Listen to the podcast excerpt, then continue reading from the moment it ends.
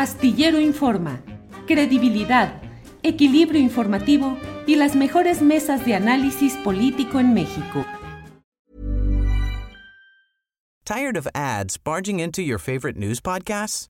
Good news. Ad-free listening is available on Amazon Music. For all the music plus top podcasts included with your Prime membership.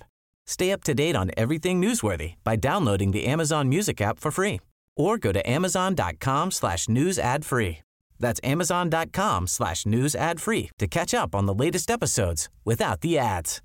Botox Cosmetic, out of botulinum toxin A, FDA approved for over 20 years. So, talk to your specialist to see if Botox Cosmetic is right for you. For full prescribing information, including boxed warning, visit BotoxCosmetic.com or call 877-351-0300. Remember to ask for Botox Cosmetic by name. To see for yourself and learn more, visit BotoxCosmetic.com. That's BotoxCosmetic.com.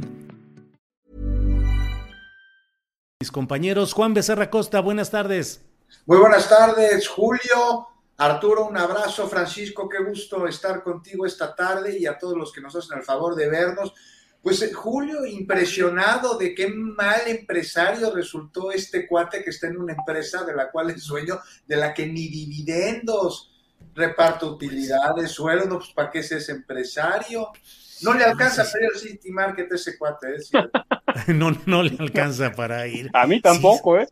A ti tampoco, Francisco. A ver, bienvenido, Francisco. Buenas tardes. No, Juan, buenas tardes. Arturo, gusto saludarte. Julio, ¿cómo están? Este, con calorcito mi pueblo, porque aquí siempre hace calor. Pero sí, mira, yo, yo recuerdo alguna vez hice un reportaje en City Market para un libro, este, eh, que se llama Tierra Narca, el City Market que está en, en Whisky Lucan. Y sí, mira, bueno, primero hay que decirlo, fue una empresa de la Comer, de comercial mexicana, cualquiera puede ir. Este, y lo que, y lo que hay sí es un acto de, de, de, de segregación, de, clasismo puro, pero sí, yo recuerdo mucho un, un, queso, este, como un cuarto de queso, dos mil pesos. y una botella de vino como de, vino como de 80 mil pesos. Claro, no los podía pagar, pero sí, es, eh, City Market es, es, otra cosa, ¿no? Eh, pues y estaba que nos juntemos un día que nos juntemos vamos a compartir. ¿eh? ¿Eh? Un cuarto, dos mil pesos, ese queso sí se corta solo. Sí, imagínate nada más. No, pero otras cosas, ¿no? Yo recuerdo que había unos filetes que si, a determinadas horas no te los, no los compraban, se los llevaban de ahí. O sea, sí, City Market es otra cosa, pero finalmente sí es una empresa de la comercial mexicana, porque ahí está pegadito, la bueno, está junto y encuentras la leche que vale 20 pesos. O sea, cualquiera puede ir y sí, lo que hay es un acto de, hostiga, eh, de hostigamiento, ¿no? Es un acto de clasismo puro ya. De, e, e, es, es, es, un acto de enrarecimiento, ¿no? En este clima de sí, Que, que, vivimos, desde que acabamos de vivir las elecciones en Brasil, ¿no? Sí. Gracias, Francisco. Arturo Cano, buenas tardes.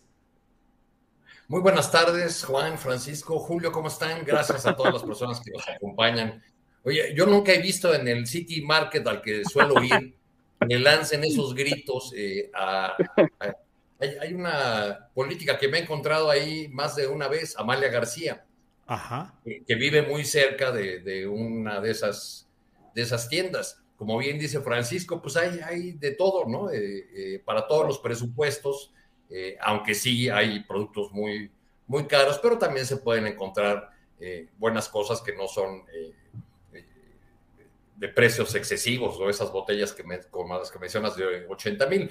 Eh, me, temo que, que, como tú dices, ya pasando al tema con más seriedad, Julio, pues sí hay una preocupación, este tipo de actos que, que no tienen nada de nuevos, que han padecido muchos de los eh, funcionarios o, o, integrantes de la, de la 4T, pues tiene que ver mucho con, con, ese, eh, con este clima de polarización y curiosamente quienes ejercen esta violencia verbal y, en las redes sociales en contra de, estas figuras de, la política mexicana son los que se quejan de la polarización y de que está dividiendo al país, la 4T, el presidente es el que, el que divide, ¿no? Se quejan de que nos están volviendo Venezuela y y justo con ese tipo de actitudes es como nos vuelven Venezuela ellos.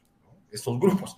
Eh, en mi primer, desde mi primer viaje a Venezuela en 2002, cuando el paro petrolero en contra de, de Chávez, me tocó eh, en una de mis primeras conversaciones con unos académicos de la Universidad Central de Venezuela, eh, ir a un restaurante pues, de clase media en una de las zonas de, en, el, este de Caracas, que es la, la zona, digamos, fifí de esa, esa ciudad, y eh, por mi tono de voz les empecé a preguntar y obviamente salía el nombre de Chávez y salía el paro y salía el sindicato. Bueno, pues nos empezaron a cacerolear en el restaurante. O sea, las, las, señoras del este de Caracas empezaron a tomar sus cucharas y a golpear los vasos y las, y las copas como una manera de exigir nuestra salida del, del lugar, simplemente por estar platicando de, de esos temas. Esa es la, la, venezuelización que están eh, promoviendo, este, y que por desgracia me parece que se va a profundizar eh, en, tanto nos vayamos acercando más a la contienda electoral del 24. Sí, Arturo. Em, Juan Becerra Costa, eh, alegan incongruencia. Dicen, es incongruente que alguien eh, sea partícipe o empuje o promueva la llamada cuarta transformación y que pueda estar en una tienda como esta, pero no solo ello, he visto fotografías de personajes de la 4T en algunos restaurantes que sí son de lujo, que sí pueden ser elegantes, pero bueno, no sé ¿Dónde está la congruencia y dónde estaría la congruencia respecto a militancia política y disfrute personal de ciertos placeres, Juan? Pues mira, yo no veo nada de incoherencia o de incongruencia siempre y cuando esos lujos o placeres o cosas elementales como ir a un supermercado, que sí, el City Market es un supermercado de lujo, pero si, si, si no compras quesos extranjeros o botellas de vinos este, carísimas, pues sale más o menos que ir a la comercial, lo mismo cuesta el paquete de pan de caja, ¿no? O sea, incongruencia si lo estuvieran pagando con dinero del erario. A ver, vamos a, a poner algo aquí muy claro, si están de acuerdo. Si no están de acuerdo, díganme y lo discutimos. La pobreza franciscana, la austeridad republicana se refiere al ejercicio del gasto del erario, de las dependencias. Entonces, pues, si vamos a tener, ¿qué quiere decir pobreza franciscana? Lo decía San Francisco de Asís, no gastar más de lo que se requiere mínimamente para subsistir. Entonces la dependencia debe hacer eso. El funcionario con dinero de la dependencia, pues no debe traer guaruras, no debe utilizar los helicópteros, como sucedió en Conagua, que en Conagua, pues espero que hablemos, pero eso es otro tema. Este, los grandes comedores, a ver, para no irme con ejemplos, lo que sucede con los consejeros de vida. Eso sería incoherente porque están utilizando dinero del erario, dinero de los mexicanos, dinero del órgano o de la dependencia para la cual trabajan. Pero si percibes como funcionario un salario y con ese salario te vas al tianguis sobre ruedas, al mercado de Tepoztlán o al City Market, no veo, independientemente de qué partido político estés, dónde está la incoherencia. Estás usando tu propio dinero. Si te lo quieres gastar en una caja de pan, o te lo quieres gastar en un reloj fifi, o en una comida en el Juna, como agarraron ahí a Pablo Gómez comiendo, ¿qué tiene malo? No? O sea, está pagando con la, una tarjeta de crédito este, que deposita ahí la, la unidad de inteligencia financiera o con su dinero. Si, si es lo primero, pues ya es totalmente incoherente.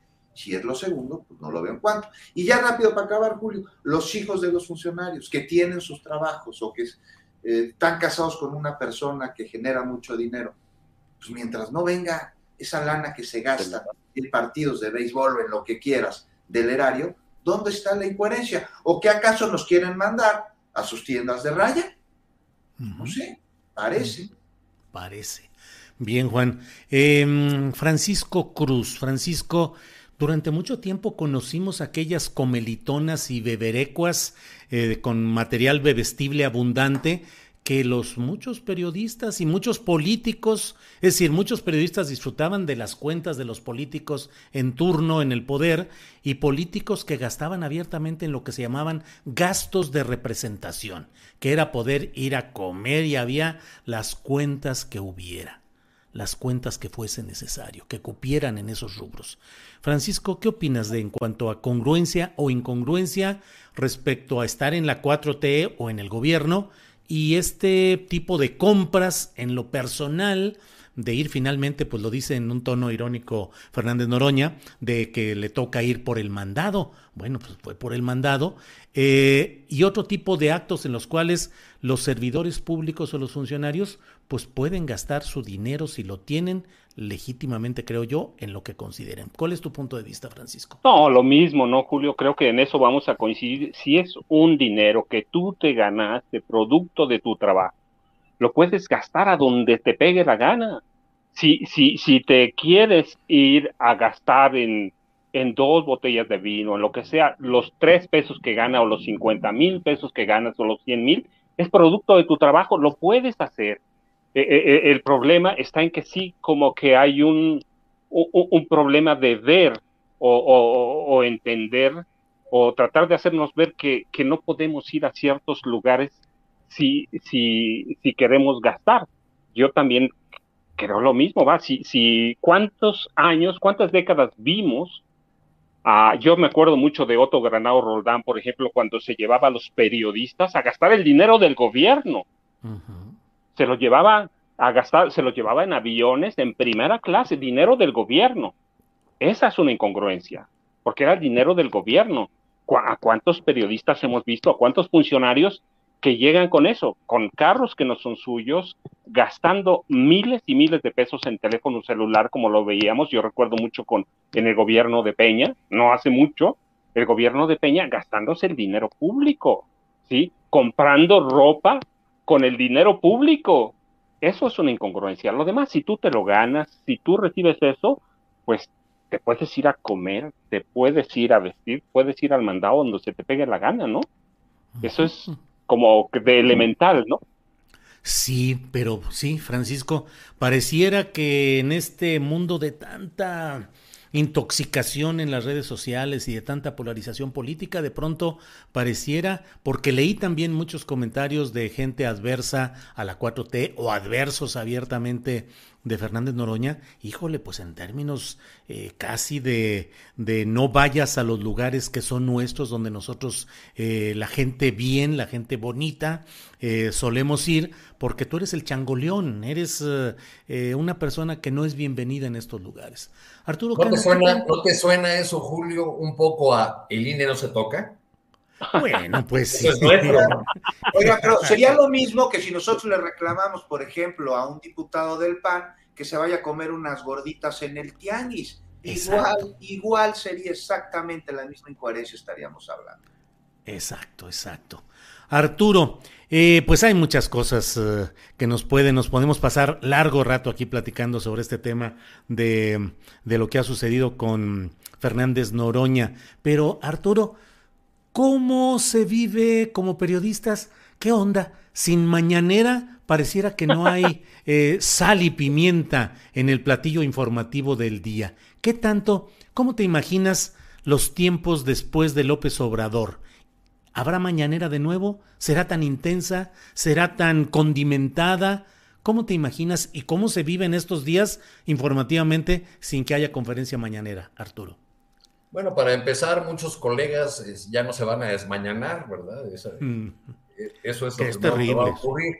Hace un momento vi una, publicación en, la red social Twitter eh, que me, causó algo de, risa porque justo eh, era sobre este tema que, sugieres. Era simplemente una, una cabeza que decía eh, un día sin mañaneras y luego una imagen bucólica como esa de las monografías de los años 60, eh, eh, un jardín y la, familia ahí disfrutando la, la, placidez de algo así como el Edén, eh, y una señora al lado de un tigre que está todo mansito, como si fuera un pequeño perrito, y una niña cargando un koala. Entonces era, era, muy, muy curioso. Creo que que sin embargo el tema de la reforma electoral que tiene muy ocupados a, los opositores a la, a la, 4T y a la propia 4T en su, en su defensa, pues este, por, por lo menos deja eh,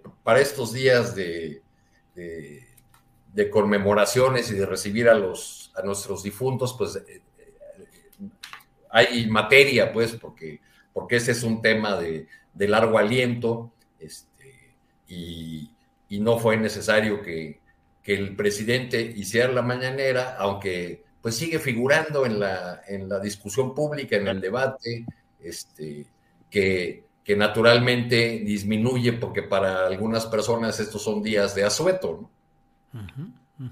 Así es, Arturo.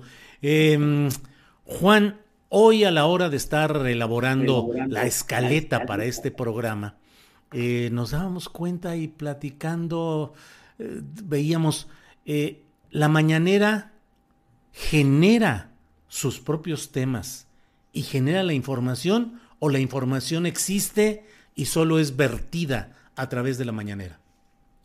No, Julio, mira, a ver, un día sin mañanera, en ese sentido que me estás preguntando. De entrada hay que decir que es un día de asueto completo para muchos, porque justo por lo que dices, desde la mañanera se dicta la agenda del día. O sea, los temas de la jornada van saliendo de ahí. Es un ejercicio con el que se nos ha desde hace, pues ya cuatro años casi, marcado las líneas de discusión, sí. Eh, entonces, como es un día sin mañanera, pues las redacciones, ¿qué pasa con las redacciones? Se tienen que poner a trabajar los jefes de información, ¿no? tienen que acudir a sus viejas y olvidadas fuentes que ya no las pelaban y preguntarles, oye, ¿qué está sucediendo? Que hace mucho que no nos veíamos, hay que volvernos a reunir como antes. Entonces, me parece que es un día que hay que aprovechar para, pues ahora sí que ver qué pasa en el país, ¿no? en los estados, en las ciudades, en el mundo, más allá que de lo que desde esta conferencia se dice. Y pues habríamos de verla como una buena oportunidad para que nos enteremos de que la inflación no es un fenómeno exclusivo en México, para repasar lo que sucede en otras naciones, más allá de las latinoamericanas que cada vez más se colocan en la izquierda, porque de esas sí se habla mucho en las mañaneras, pero no de otros países. Es un día para olvidarnos de los embates entre el presidente y comunicadores, ¿no? Que desinforman, es una vacación de la disputa entre republicanos y conservadores y un momento en el que las noticias de lo que sucede más allá del discurso que desde los micrófonos se da, pues pueden recuperar ahora sí que su lugar. Entonces hay que verlo como un día que puede servir para que la nota no sea la polarización que los pronunciamientos provocan, sino lo que está justo detrás de ella, Julio. ¿Qué hay detrás de esta polarización? O sea, una pausa para reflexionar, para valorar el ejercicio de transparencia que se da desde lo más alto del gobierno, eh, para que, nos formemos una opinión propia sobre los temas que nos competen como ciudadanos y, no sé, dejar atrás las fobias absurdas que desde el fanatismo cegan y que dan como resultado lo que hablábamos, ¿no? De lo que le pasó a Fernández Noroña que compra en City Market. Entonces, pues Julio, pues referirnos a que estamos siendo muy gregarios, ¿no? Muy fanáticos, todos. Parecemos, ¿no? A veces más que ciudadanos involucrados en política, hinchas de fútbol que reclaman que no se marque un penalti a favor de nuestro equipo cuando no lo fue, pero celebramos que sí se marcó a su favor cuando no lo es.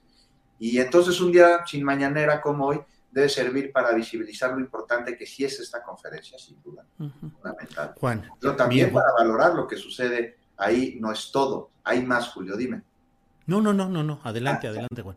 Hay más. Y hay mucho más por qué, pues, este, concentrarse en lo que se dice tempranito desde Palacio Nacional, que a veces nos pasa desapercibido. Entonces, pues, ¿qué van a hacer todas estas redacciones y programas que se construyen alrededor de la mañanera para analizar lo que desde la mañanera se dijo? Pues igual y periodismo, Julio.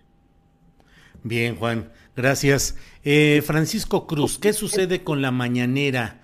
¿Produce una especie de hipnosis social? ¿Produce adicción del auditorio para bien y para mal, los que increpan y los que apoyan? ¿Qué hacer cuando no hay mañanera, Francisco? Eh, mira, Julio, yo le digo a, Juan Arturo, yo te he platicado, yo vivo en un lugar donde no hay internet. Sí, para, para hacer, por ejemplo, como ahorita, tengo que bajar al centro del pueblo, a la casa de mi familia este, así que estoy curado de la mañanera hace mucho, me parece que es importante. Y, de pronto hay que seguirla. Pero mira, aprovechando, aprovechando que iba a bajar, este, pasé, pasé al mercado de mi pueblo, yo te he platicado, yo cuando quiero recoger lo que está pasando, voy al mercado de mi pueblo, que es para mí el termómetro de lo que pasa. Es un pueblo muy pequeño, pero, pero están pendientes. Y yo, yo les preguntaba este, a, la gente que conozco y sé que la sigue todos los días, que, es un día sin mañanera, y me dicen, pues es como un día sin tabaco, ¿sí? Es una mañana larga, sin mucho sentido porque porque prefieren seguir la programación de la Calentana, que es la estación de, del pueblo, es una estación pequeña, este, no es pública, este, comunitaria, que, ver los noticieros. Se enteran de las noticias, se enteran, de, de, lo que pasa muchas veces a través de, López Obrador. Ya saben que el lunes les va a dar el precio del gas, saben que va a generar información, saben que va a marcar una agenda. Este, y yo, mira, digo, si, si López Obrador fuera un youtuber, monetizaría todos los días, porque eh. además es un espacio como de réplica, es informativo, este, y la gente está esperando qué pasa con una cosa, con el aeropuerto, que es lo que me dijeron, está esperando qué pasa con, con el tren Maya, está esperando, este, además, que haya un espacio de debate en, en los chats, que, que eso se ha vuelto como un espacio de comunicación, este, está, está, está esperando ver qué pasa con el Poder Judicial, con la CNDH, está esperando la mañanera y sus espacios, no, no, no solo la mañanera, los espacios que genera. Y esto, eh, a, fin de cuentas, es un poco grave, Julio, más de lo que parece. ¿Por qué? Porque tienen, tienen razón. Si, sin mañanera, ¿qué, ¿qué, van a hacer los periódicos? Pues bueno, los periodistas tienen que regresar a trabajar. ¿sí? Los periódicos tienen que empezar a generar información y entender verdaderamente que las nuevas, las tecnologías, va, y las nuevas, y, y, espacios como este dan oportunidad para, para cambiar la forma de hacer noticias, presentarlas y la forma de hacer periodismo, sin salirnos de lo que queramos decir. Si los temas que pone el presidente, que además es un comunicador muy hábil, porque él pone la, la, la, agenda, le da la vuelta y cuando llegan, la oposición llega a un tema, él ya está en otro. ¿sí? Más allá de la cercanía que se marque con él, los periodistas y los periódicos tienen que entender, los medios masivos de comunicación, los tradicionales, tienen que entender que el país cambió, que las tecnologías han abierto la puerta a otra cosa y que si antes los periódicos impresos no se vendían, hoy se vende menos y su negocio es Internet, pero tienen que entender Internet en toda la amplitud de la palabra. Bien, eh, bien Francisco, gracias. Arturo Cano, ya hablabas que si no nos sonaba eso a el INE es mío y el INE se defiende. Eh, Arturo, ¿qué opinas? ¿Cómo va este proceso de la, de la propuesta de reforma electoral? ¿Qué has visto? ¿Qué has uh, husmeado como buen periodista que siempre nos das eh, aquí, no solo en análisis, sino también datos sobre este, este tema? Eh, ¿Cómo irá caminando todo este proceso? ¿Qué opinas, Arturo? Pues eh, creo que es uno de esos temas que nos tiene totalmente entrapados y con muy pocas posibilidades de una eh, discusión pública que eh, contribuya a, mejorar nuestro sistema electoral, porque se ha convertido para ambos bloques en, en, un tema sin retorno. O sea, se trata de, defender al INE, dice la, oposición. El INE, el INE no se toca. Y va sumando en el camino a poderosas expresiones de la sociedad como la Conferencia del Episcopado Mexicano, como el Consejo Coordinador Empresarial, eh, que eh, están defendiendo a este INE como si fuese una institución perfecta, como si no, eh, no hubiéramos tenido toda una historia de, cuestionamientos y de eh, señalamiento respecto a, la participación de esta institución en el, en el montaje del fraude, particularmente en el de, en el de 2006.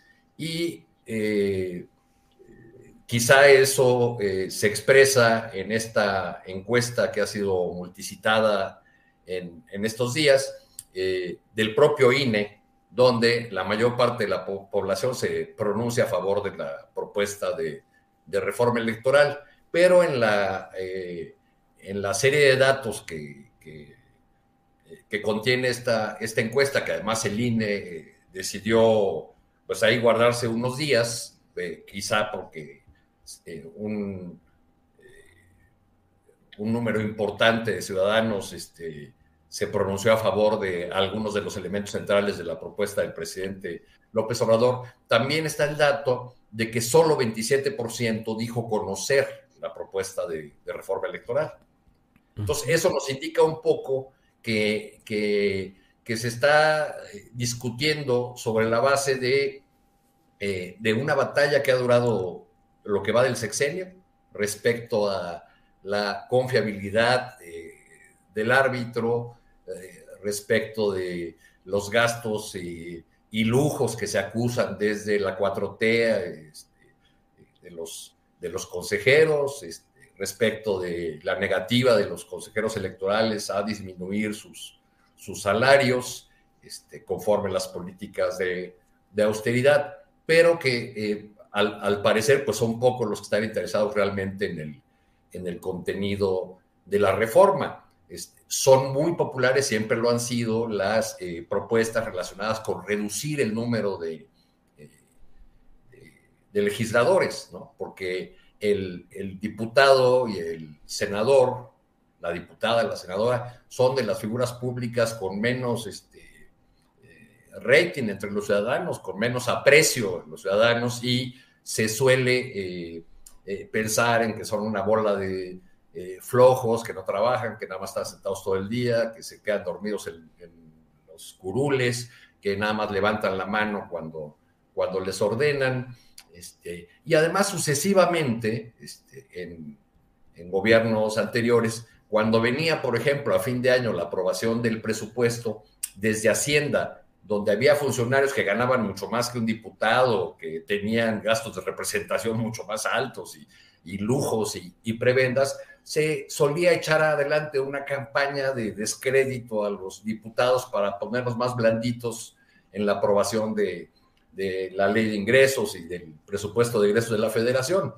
Entonces, esos temas este, eh, tienen, eh, por un lado, una gran, un gran pegue entre, entre muchos sectores sociales y, y además, bueno, pues es razonable que se busque en un país con tantas necesidades y, carencias, pues que, no haya, eh, digamos, esos gastos eh, tan grandes, sobre todo el, presupuesto de los, de los partidos políticos. Y hay algunos ángulos de la, de la reforma que yo todavía no, no, alcanzo a entender cómo los quieren eh, hacer realidad, sobre todo el tema de la elección de los consejeros electorales y los, y los magistrados. ¿Cómo, evitaremos en la elección de esas eh, figuras que serán los árbitros de, de las próximas elecciones? ¿Cómo se va a evitar la intervención del dinero sucio en la política? No habrá grupos políticos, eh, eh, factores de, poder que, que busquen penetrar, entrar a estos órganos electorales.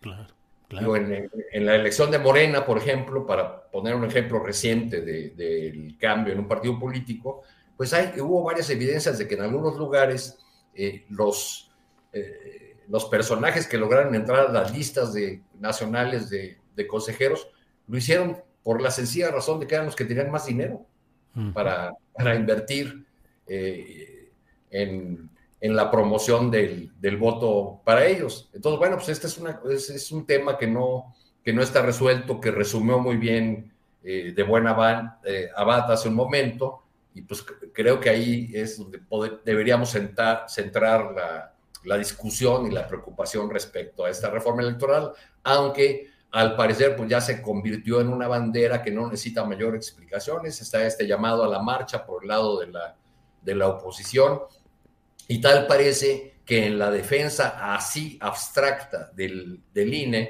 es donde la oposición va o quiere eh, invertir buena parte de sus baterías en, estos días. Bien, Arturo. Em, Juan Becerra Costa, eh, ¿qué elementos eh, van destacando del análisis conforme vamos conociendo más la mm, eh, los detalles de esta reforma, de esta propuesta de reforma electoral, pues surge lo que a uno le parece bien y lo que le parece mal. ¿Qué vas viendo? ¿Qué te va gustando como ciudadano y qué te va preocupando? Pues mira, me va gustando muchas cosas, entre ellas eh, el asunto de las prerrogativas de los partidos políticos, porque nos salen carísimos.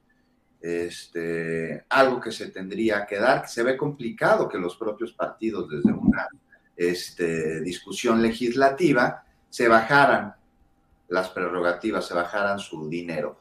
Otro, el que es que es fundamental, aquí debemos de partir de algo, o sea, hay que salvar al INE. Sí, salvemos al INE, pero de quienes lo tienen secuestrados. El INE dejó de ser, o no es más bien, un árbitro parcial. Eh, el INE tiene en su interior consejeros que han secuestrado al órgano, al organismo, y que claramente están siendo jugadores. Y aquí me gustaría, Julio, si estás de acuerdo, hablar sobre dos asuntos relacionados con el INE que se acaban de dar en las últimas 48 horas y que no abonan en nada a que se discuta lo que realmente se tiene que estar discutiendo. How would you like to look five years younger? In a clinical study, people that had volume added with Juvederm Voluma XC in the cheeks perceived themselves as looking five years younger at six months after treatment. Look younger, feel like you. Add volume for lift and contour in the cheeks with Juvederm Voluma XC. Reverse signs of aging by adding volume to smooth laugh lines with Juvederm Volure XC.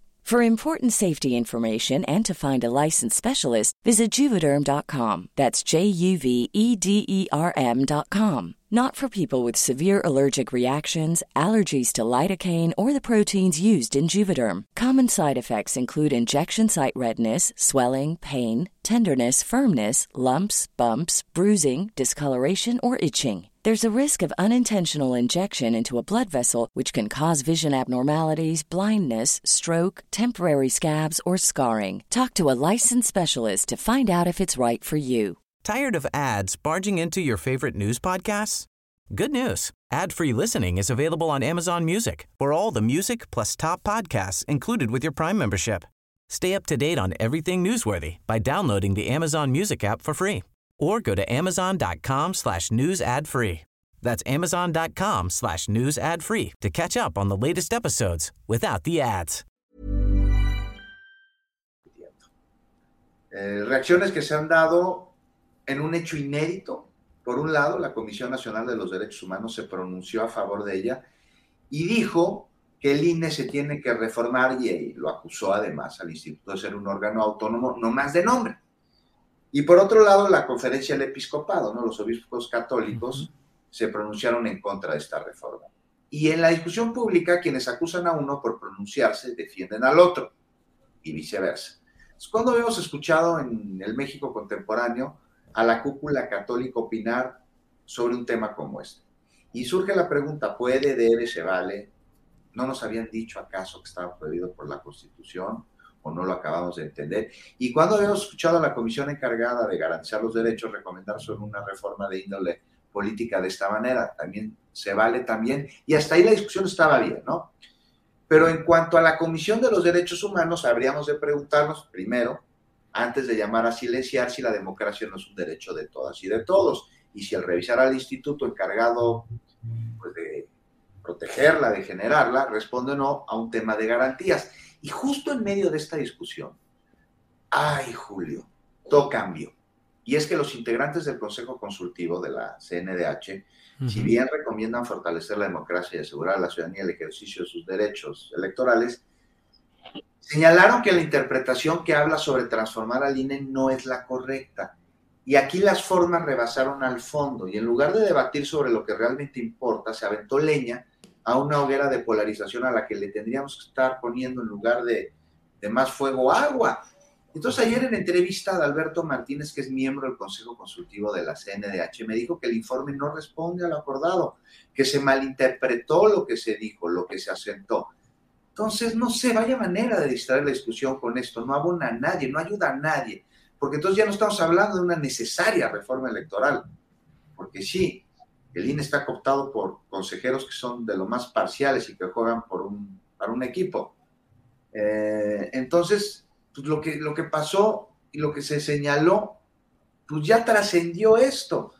Y fatal, no ayuda en nada. y por el otro lado, ya para acabar, el tema de los obispos. A ver, sí, o sea, ¿qué saben los obispos de democracia cuando son elegidos por un papa omnipotente? Sí, sin duda, pero esto es muy simplista y ya quedarse ahí. En cuanto a la conferencia del episcopado, pues su voz estemos no de acuerdo con ella, que yo no estoy de acuerdo con ella, ni con la voz que tiene que ver con lo que dicen de la reforma electoral, ni con nada, no tendría que ser callada, tiene que ser escuchada.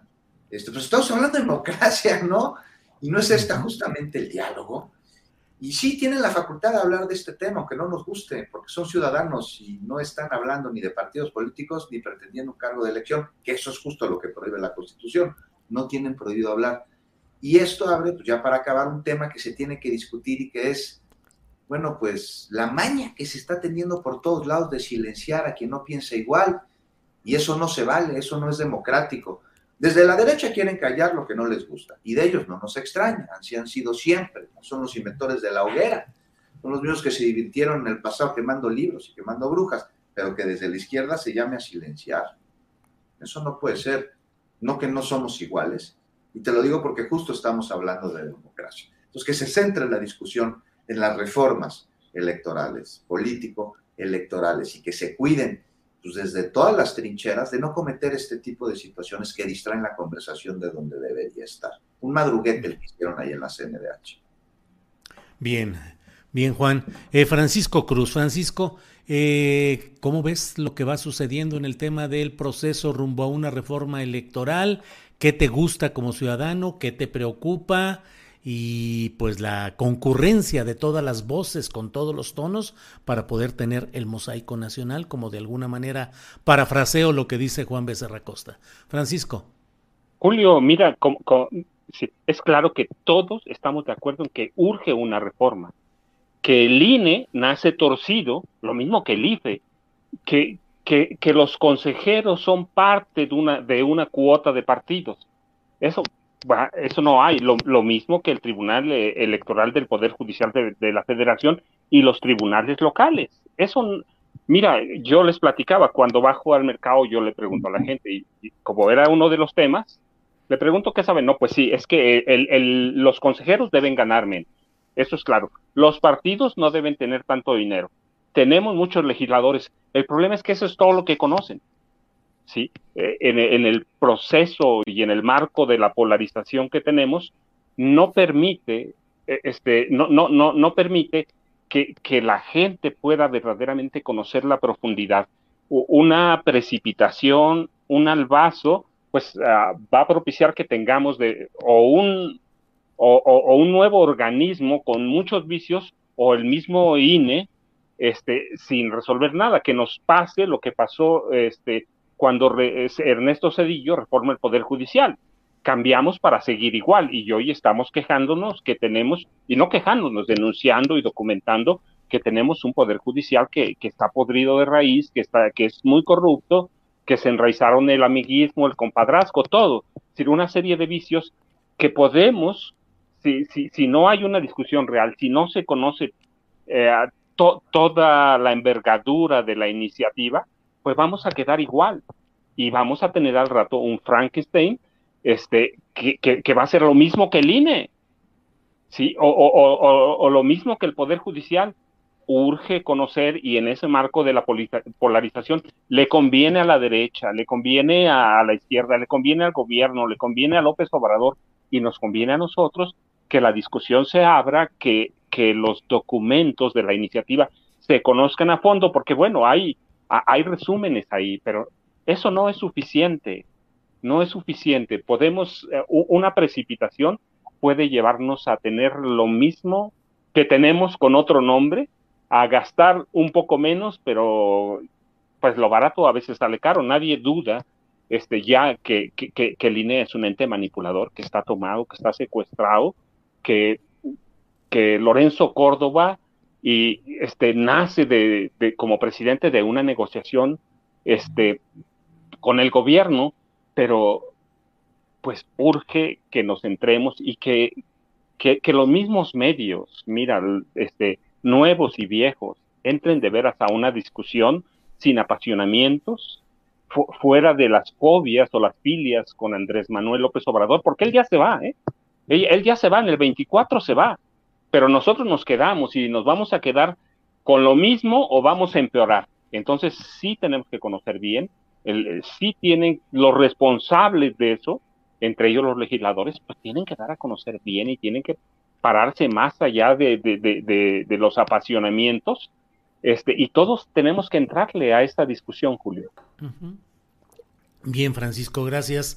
Arturo, eh, no resisto preguntarte a ti, que has sido enviado constante de nuestro diario La Jornada a cubrir elecciones internacionales, preguntarte cómo ves el desenlace, no solo el desenlace en sí de las elecciones de Brasil, que ya lo sabemos, el resultado eh, numérico, sino las reacciones y la postura de Bolsonaro. Hoy mismo ha habido información publicada en varios medios de que ha habido plantones afuera de cuarteles y de instalaciones militares donde miles de personas le piden al ejército que no permita que se vaya Bolsonaro, lo cual es una pues una exhortación pública, una presión pública similar a un golpe de estado. ¿Qué opinas de lo que está pasando en Brasil, Arturo?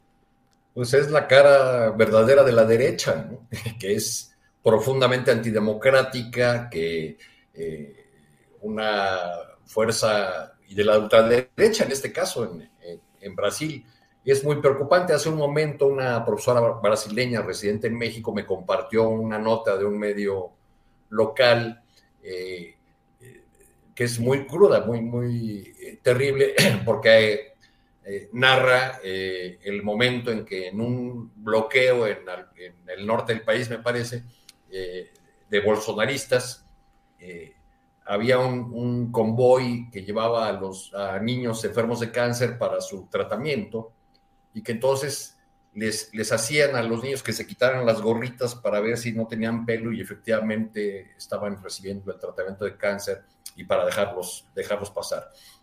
Eh, a, raíz de este ajustado triunfo de, de Lula, un, un, triunfo con cierto sabor a derrota, porque ya eh, el bolsonarismo se había hecho de una mayoría en el Congreso y no podemos olvidar que esa mayoría opositora del Congreso fue la que llevó en 2015 a la destitución de la presidenta Dilma Rousseff, eh, mediante estos, estos golpes eh, nuevos que se basan en la supuesta aplicación de la ley, así como el, juicio y el encarcelamiento injusto de, Lula da Silva, que, que, después fue exonerado y los personajes que lo llevaron a la cárcel incluso, incluso procesados. Pero a raíz de este triunfo, este, surgieron ahí algunas voces alegres, no solo en nuestro país, sino en otros de la, de la región, con un mapa de América Latina pintado de rojo. Me parece eh, un, exceso, porque además, en primer lugar, porque hay muchas diferencias eh, entre los distintos gobiernos que podemos colocar bajo el paraguas de progresistas, ¿no? y porque habría algunos, por ejemplo, que ni, al caso que estén ahí, como la, la, dictadura esta de la pareja sátrapa de Nicaragua, ¿no?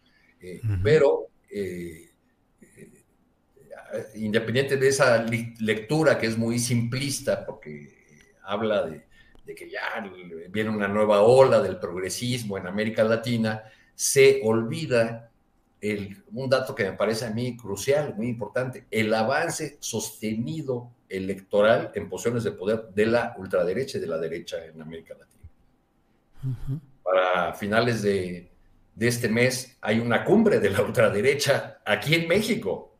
La van a hacer en la, zona de Santa Fe, Santa Fe, donde vienen una cantidad de personajes impresentables de todo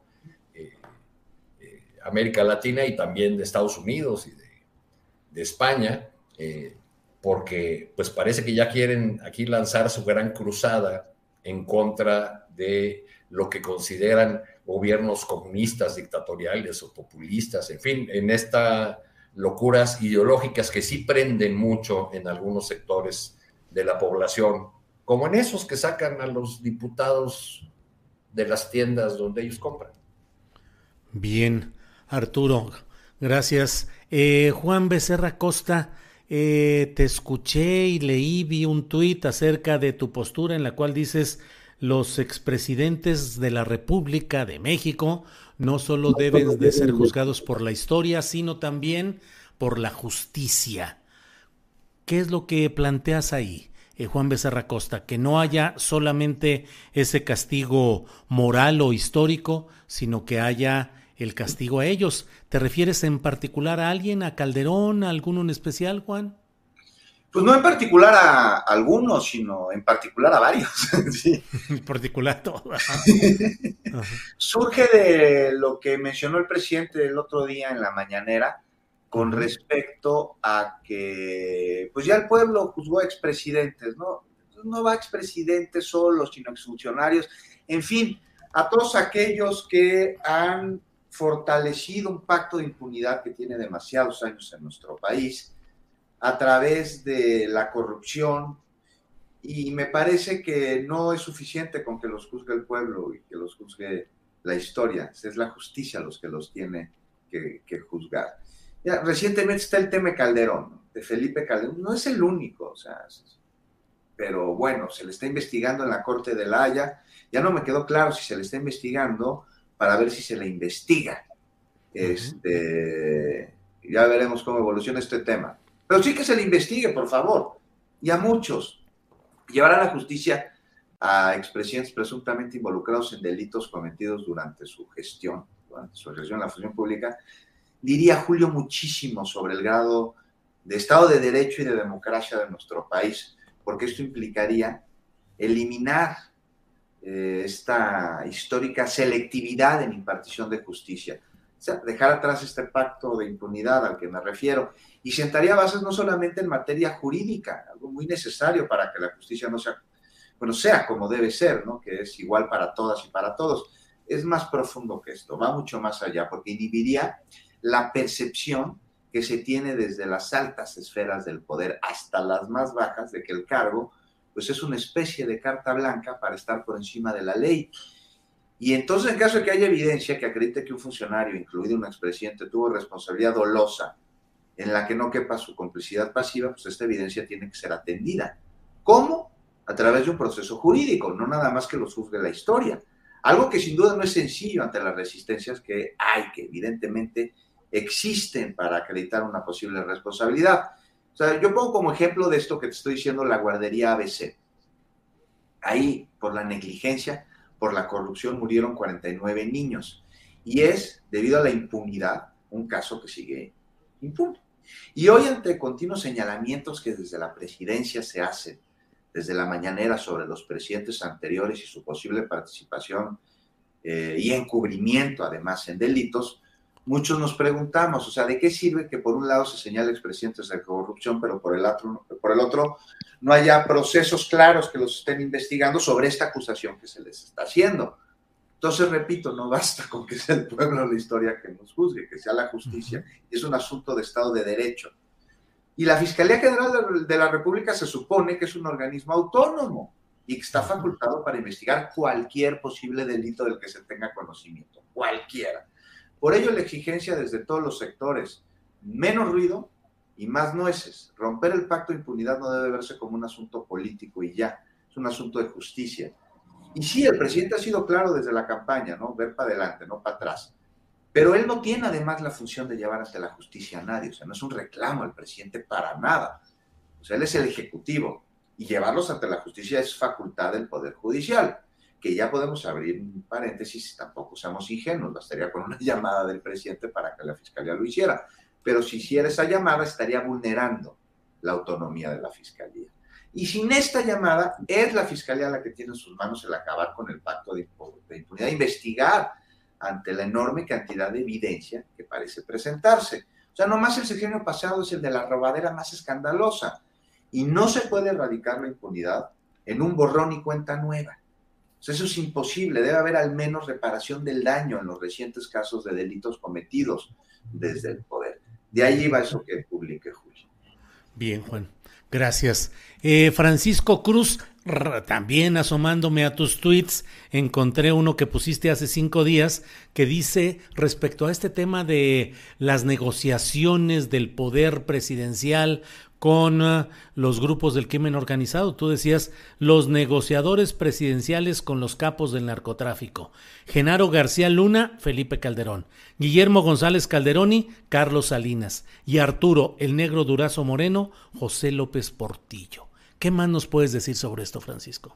No, mira, Julio, urge verdaderamente que tengamos justicia. Si algo tenemos de impunidad, son los expresidentes ellos se han servido de ciertas figuras para ser criminales, ¿sí? Tenemos presidentes que han sido criminales abiertamente. Mira, no solo Gustavo Díaz Ordaz, Luis Echeverría, ahora Felipe Calderón Hinojosa, Peña con otros temas, aparte de, de, de, Atenco, Tlatlaya, este, no, tenemos presidentes que han sido abiertamente criminales, pero, pero que de pronto parece, parece que es muy complicado juzgarlos porque han sido astutos, porque son astutos, tampoco es que, sea una perita en dulce, han sido astutos, han tenido, han tenido una, una mano verduga, una mano que, que asesina. Este, cada presidente mexicano ha tenido alguien que le haga el trabajo sucio y lo podemos documentar. Calderón no, no, no solo tuvo a Genaro García Luna, Luis Cárdenas Palomino, Arturo Acosta Chaparro, Mario Arturo Acosta Chaparro, pero, pero, este, Díaz, eh, perdón, López Mateos, tuvo a Gustavo Díaz Ordaz. López Mateos no podía gobernar, siete aneurismas cerebrales. Ya está documentado, ya está probado, pero él tenía, entonces López Mateos pasa a la historia como un gran presidente cuando fue un presidente represor, fue un presidente que, que, mandó asesinar, ¿sí? Y Gustavo Díaz Ordaz tuvo a Luis Echeverría y Luis Echeverría y Gustavo Díaz Ordaz tuvieron en Arturo Acosta Chaparro, a, Francisco Quiroz Hermosillo, para que le solucionara problemas de la guerra, de, una guerra de exterminio, va. Este, eh, han sido tramposos, ninguno de ellos se ha atrevido a declarar una guerra abierta porque tendrían que cumplir con ciertos estatutos internacionales, uno de ellos respetar la vida y los otros eh, respetar los derechos, humanos. Este, no lo han hecho, pero han declarado guerra hay delitos de lesa humanidad que son muy, es muy complicado este, probarlos, pero, pero hay, el problema es que ni siquiera hay una investigación. Hay crímenes de guerra porque han declarado la guerra. Calderón hablaba de una guerra contra el narco. No, no se atrevió a declararla por esos problemas internacionales, pero sí urge. Mira, podemos documentarle a cada presidente que, ha tenido verdugos, así como va, no, no, no es nuevo. Fujimori tuvo a Vladimiro Montesinos, Pinochet tuvo al Mamo, este, eh, han tenido una mano para robar, una mano para la corrupción. López Portillo, hay que ver la corrupción brutal, ¿sí? Además de que, de, que siguió con, aquella guerra de exterminio. Entonces, urge llevarlos a la justicia. Hay, se pueden documentar. Está, eh, y hay documentación de que de que cada presidente mexicano, de, de, Enrique Peña Nieto hasta Miguel Alemán, fueron culpables de, crímenes de guerra, crímenes de lesa humanidad, que usaron el poder para, para reprimir, para torturar y, y, para, y para servirse del país, se adueñaron de este país. Así que cuando hablo de que hay manos negociadoras, quiero decir que hay manos de verdugos, que tienen, que están identificados, que, tienen nombre, que tienen apellido y que negociaron a este país, Julio. Bien, Francisco. Bien, son las 2 de la tarde con 52 minutos, ya estamos en la parte final del programa. Nos quedan unos tres minutitos para el tema que deseen abordar, postrecito, tema en especial. Arturo Cano, lo que nos quieras decir, por favor. Bueno, pues eh, siguiendo con este asunto de las denuncias contra expresidentes, pues creo que sigue eh, haciendo falta que, esta, que la, lista de, agravios de, los expresidentes quede no solamente en la, eh, en la en la memoria y en la indignación nacional, sino que realmente se emprendan acciones de justicia eh, se insiste mucho en que está preso eh, Genaro García Luna, Luna y está siendo procesado, sí, pero por la justicia de, Estados Unidos.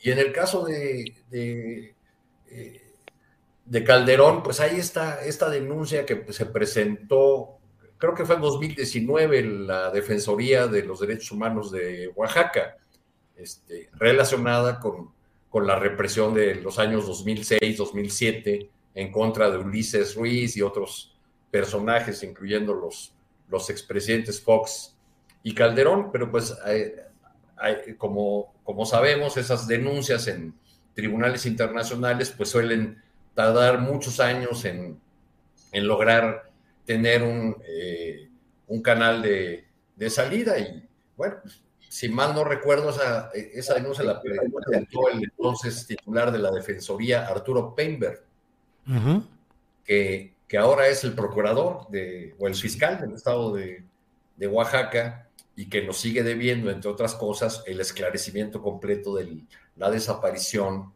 y probable asesinato de la activista de Nochistlán, de la ciudad de Nochistlán, Claudia Uruchurt. Ahí está ese caso que involucra a una edil eh, emanada del partido Morena, este, y en las semanas recientes las, eh, la, familia de, la activista desaparecida ha denunciado que hay eh, maniobras judiciales para probablemente liberar a la exalcaldesa Lisbeth Huerta, que, además forma parte del, equipo político de, del próximo gobernador, del gobernador ya electo de Oaxaca, Salomón Jara.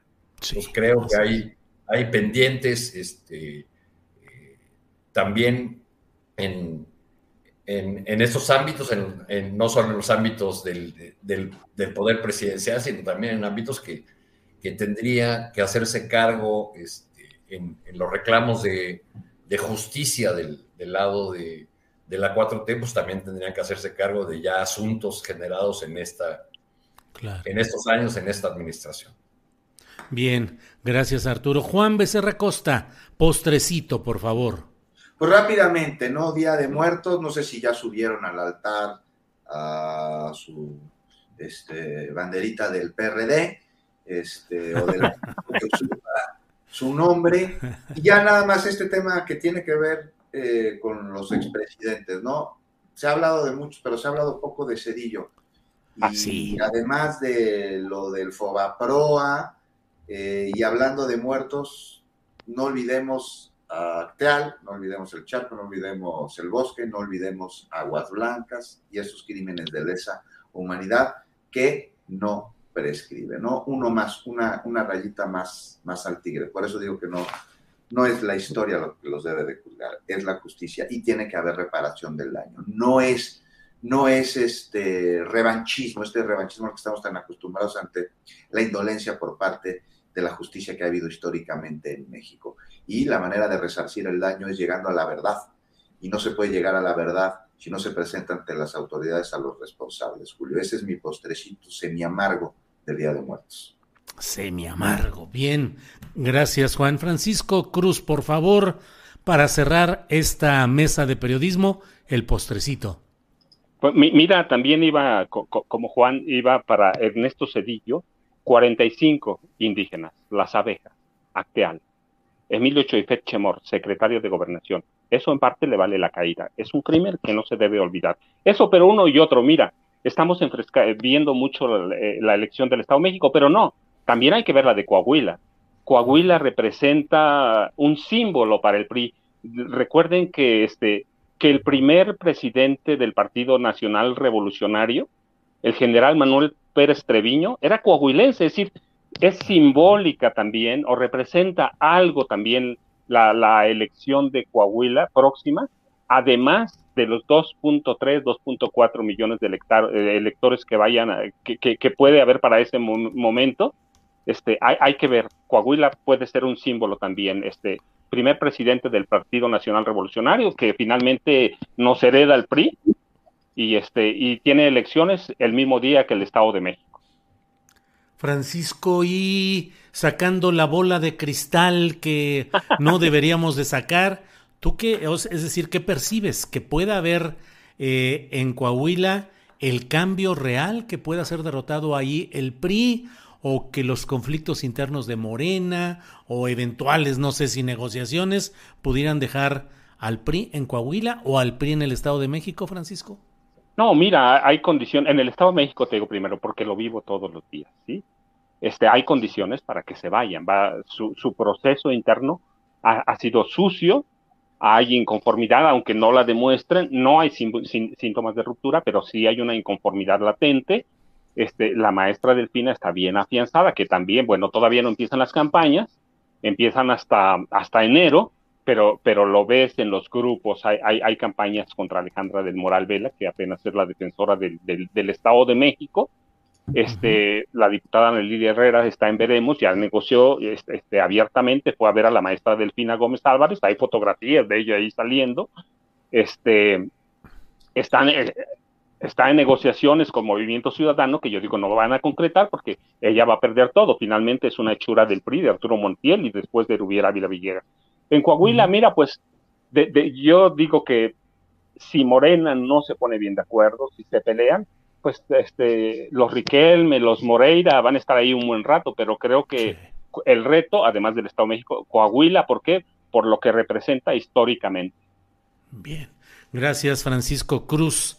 Eh, ahorita que haces las, uh, la remembranza de el primer presidente del PNR, efectivamente, pero el secretario del Exterior fue Filiberto Gómez del Estado de México, del que Estado fundó de México, sí, la claro. corriente del gomismo y que Del fue gomismo. gobernador del Estado de México igual que su hermano, con Igual un partido claro. socialista de los trabajadores Sí. del Estado de México. Híjole, Sí. cuántas cosas, Francisco. Es lo bueno de estar con personas de su edad que tienen memoria de acontecimientos, acontecimientos que vivieron de manera directa. Francisco, fíjate, nos va, nos No, va a pero acusar. ¿Eh? Ve- Ve nada es, más. es- es interesante Ahora- porque el gomismo da paso después en el 42, a, a- a- con- después del asesinato del gobernador Alfredo Zárate Albarrán, da paso a la formación del grupo Atlacomulco. Así a través es. de Isidro, bueno, no Isidro Favela, él fue un instrumento, en realidad de Maximino Ruiz y Flores, que ha sido el máximo representante nación acá en Atlacomulco, tres veces eh, obispo, en Derbe, Asia Menor, en San Cristóbal de las Casas y auxiliar de, de la Ciudad de México. Y Maximino Montiel, Montiel Flores, eh, sí, Maxim- perdón, Maximino Montiel Olmos, que es el que da la rama a todos los Montiel, y ellos conjuntan a Isidro Favela en el 42, después del asesinato de, de, de Alfredo, Alfredo Zárate Albarrán, y así nace el grupo Atlacomulco por órdenes del general Manuel Ávila Camacho, que después lo reconoce Isidro Favela en un libro que se llama Pueblecito Mío, y dice, si algo malo hice, porque me lo ordenó el presidente Manuel Ávila Camacho. Arturo Cano, ya ves, aquí estamos en la memoria, ya por, por nuestra No, edad no. nos dice. Arturo, Se agradece, se agradece realmente ese ejercicio de memoria. Ya saben que es este. La y te podemos platicar de cuando hizo su primera comunión Chabelo y todo ese tipo de cosas. Tenemos toda la información. Arturo, gracias. Muy buenas Gracias, tardes. Arturo. Buenas tardes. todos. Estén muy bien. Igual, Juan Becerra Costa, gracias. Abrazos para todos y uno a Adriana Ultramarino se lo mando, que Sí, espero que no Adriana. nos esté escuchando porque hablaría Sí, muy sí, mal sí. de tu vacación. Anda, anda de vacaciones, qué bueno. Gracias, Juan. Francisco Cruz, gracias. Eh, y seguimos en contacto, Francisco. Julio, gracias. Es Juan, Arturo, gusto saludarlos. Estamos hasta la próxima. Gracias. Hasta la próxima. Gracias. Tired of ads barging into your favorite news podcasts? Good news. Ad-free listening is available on Amazon Music for all the music plus top podcasts included with your Prime membership. Stay up to date on everything newsworthy by downloading the Amazon Music app for free or go to amazon.com slash news ad free. That's amazon.com slash news ad free to catch up on the latest episodes without the ads. ¿No te encantaría tener 100 dólares extra en tu bolsillo? Haz que un experto bilingüe de TurboTax declare tus impuestos para el 31 de marzo y obtén 100 dólares de vuelta al instante. Porque no importa cuáles hayan sido tus logros del año pasado, TurboTax hace que cuenten. Obtén 100 dólares de vuelta y tus impuestos con 100% de precisión. Solo con Intuit TurboTax. Debes declarar para el 31 de marzo. Crédito solo aplicable al costo de la presentación federal con TurboTax Full Service. Oferta sujeta a cambios o cancelación en cualquier momento. Para que te enteres del próximo noticiero, suscríbete y dale follow en Apple, Spotify, Amazon Music, Google o donde sea que escuches podcast. Te invitamos a visitar nuestra página julioastillero.com.